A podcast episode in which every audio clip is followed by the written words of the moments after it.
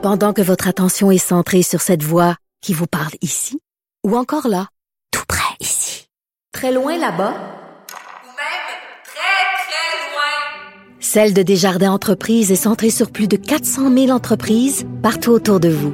Depuis plus de 120 ans, nos équipes dédiées accompagnent les entrepreneurs d'ici à chaque étape pour qu'ils puissent rester centrés sur ce qui compte, la croissance de leur entreprise.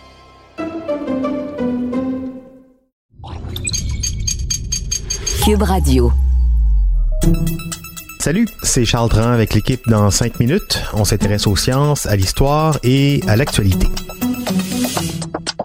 Aujourd'hui, on parle d'entomologie, en particulier des fourmis. Elles sont partout, nous fascinent pour plein de raisons. Le nombre de fourmis sur Terre, oui, on les a comptées. On s'entend là pas une par une, mais statistiquement, leur nombre est plus qu'impressionnant, il est ahurissant. Il y aurait, selon cette nouvelle étude, 20 quadrillions de fourmis sur la Terre. Ça, c'est 20 fois 10 à la puissance 15. Un nombre difficile, euh, évidemment, à appréhender tant il est gros. Mais à quoi ça sert finalement de savoir qu'il y a autant de fourmis? Voici Véronique Morin. Il y aurait 20 000 trillions de fourmis sur Terre. C'est 20 milliards de millions, ou 2 suivi de 16 zéros.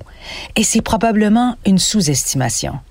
À titre comparatif, nous, les humains, sommes tout près de 8 milliards. Eh bien, les fourmis seraient 2 millions et demi fois plus nombreuses que nous. Dit autrement, pour chaque personne sur Terre, il existe au moins 2 millions et demi de fourmis.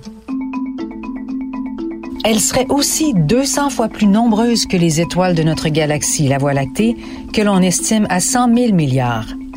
Je sais, ça fait beaucoup de chiffres ahurissants et rebutants, on en convient. On savait qu'il y avait beaucoup de fourmis sur Terre, mais ce nombre dépasse les estimés antérieurs de 2 à 20 fois selon une nouvelle étude publiée en septembre dans la revue Proceedings of the National Academy of Sciences, ou en français les actes de l'Académie nationale des sciences. Sabine Newton, écologiste des insectes et chercheuse principale et co-auteure de l'étude, admet qu'elle a elle-même été très surprise de découvrir qu'il y avait autant de fourmis. La nouveauté de son étude, arrivée à une synthèse des quelques 489 études réalisées sur le sujet auparavant, sur 1306 sites d'échantillonnage couvrant tous les continents et les écosystèmes où les fourmis vivent. L'estimation précédente faisait état de 1 à 10 quadrillions de fourmis. OK, rendu là, qu'est-ce qu'un quadrillion de plus ou de moins? Ou 10 tant qu'à y être? Ces nombres sont si inimaginables que le cerveau humain a peine à les comprendre. Au-delà de leur nombre impressionnant, disons aussi que, même si elles sont minuscules, prises tout ensemble, le poids estimé de ces quadrillions de fourmis dépasserait la biomasse combinée, c'est-à-dire la masse totale, des oiseaux et des mammifères sauvages, et équivaut à environ 20 de la biomasse humaine, un cinquième de la biomasse de tous les humains. Autrement dit, si toutes les fourmis étaient arrachées du sol et mises sur une balance, elles pèseraient plus lourd que tous les oiseaux et les mammifères sauvages, incluant les éléphants et les baleines réunis. Mais on peut se demander à quoi ça sert de savoir qu'il y a autant de fourmis sur Terre.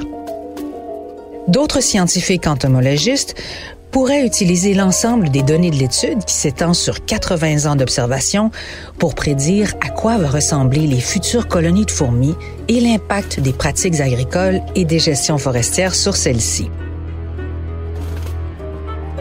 C'est vrai que pour le commun des mortels, les fourmis peuvent parfois être une nuisance quand elles entrent dans nos maisons ou lorsqu'elles envahissent notre pique-nique lors d'une sortie dans un parc. Mais elles sont extrêmement importantes dans les écosystèmes. Elles permettent d'aérer les sols, elles contribuent à leur régénération, elles dispersent les graines et décomposent la biomatière des plantes et des animaux morts. Bref, elles jouent un rôle primordial dans le maintien des écosystèmes mondiaux. Étonnamment, même si elles sont plus abondantes dans les climats tropicaux, elles peuvent aussi se retrouver dans une variété d'habitats sur tous les continents. Il y aurait 12 000 espèces connues de fourmis, mais encore plusieurs espèces sont à découvrir.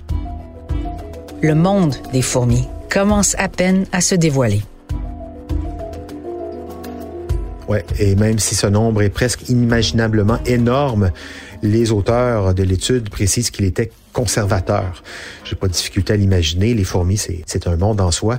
Des petites bêtes surprenantes aussi dans leur capacité d'adaptation, mais si vous les aimez pas, sachez qu'il y a quelques endroits dans le monde où elles n'ont pas réussi justement à s'adapter, où vous les croiserez pas.